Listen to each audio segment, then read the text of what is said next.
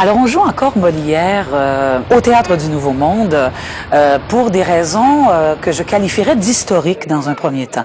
Euh, nos fondateurs, et principalement Jean Gascon et Jean-Louis Roux, euh, ont fondé ce théâtre il y a déjà 54 ans dans le but de faire euh, circuler la parole de Molière au public montréalais qui n'était pas habitué en 1951 à avoir accès à ce genre de littérature ou à ce genre de, de, de pièces, de chefs-d'œuvre. Et euh, historiquement, c'est une pièce de Molière qui a euh, permis le premier lever de rideau au TNM, et c'était l'avare. Et 50 ans plus tard, lorsqu'on a fêté cet anniversaire important au théâtre, on a réouvert un rideau sur un avare qui a été mis en scène par Alice Ronfard.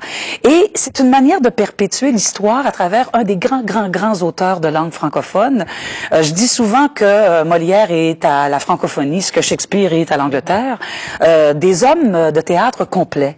Et c'est probablement euh, pour cette raison euh, qu'on est si attiré par l'univers de Jean-Baptiste Poquelin dit Molière, parce que c'est un homme de théâtre qui a porté plusieurs chapeaux, le chapeau de directeur de troupe, d'auteur, de metteur en scène, d'acteur, et aussi de complice très important du pouvoir, parce qu'il a été l'auteur attitré de Louis XIV à l'époque euh, euh, du règne du roi Soleil, et donc euh, fier de certaines commandes, euh, lui-même étant au cœur de beaucoup de polémiques, il s'est affirmé comme étant le traducteur philosophe de son temps.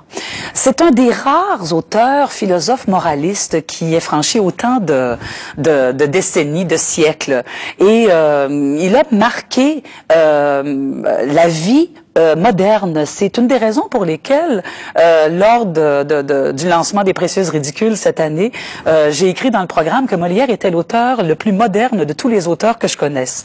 Euh, si Molière était un jeune auteur aujourd'hui et qu'il arrivait à mon bureau de directrice de théâtre et qu'il me présentait l'avare, le misanthrope, le malade imaginaire, de par l'acuité de son analyse, la pertinence de son propos, la force des caractères, euh, la force d'étude de- des caractères, c'est probablement un auteur que je programmerais immédiatement, même si c'est un très, très jeune auteur.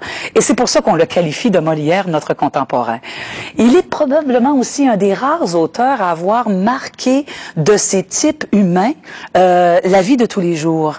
On parle encore du Don Juan de Molière et on dit de certains personnages séducteurs qu'ils sont des Don Juan.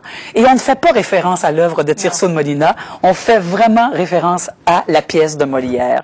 On va dire d'un être avare qu'il est un Euh, on va dire euh, d'un malade qu'il est un malade imaginaire.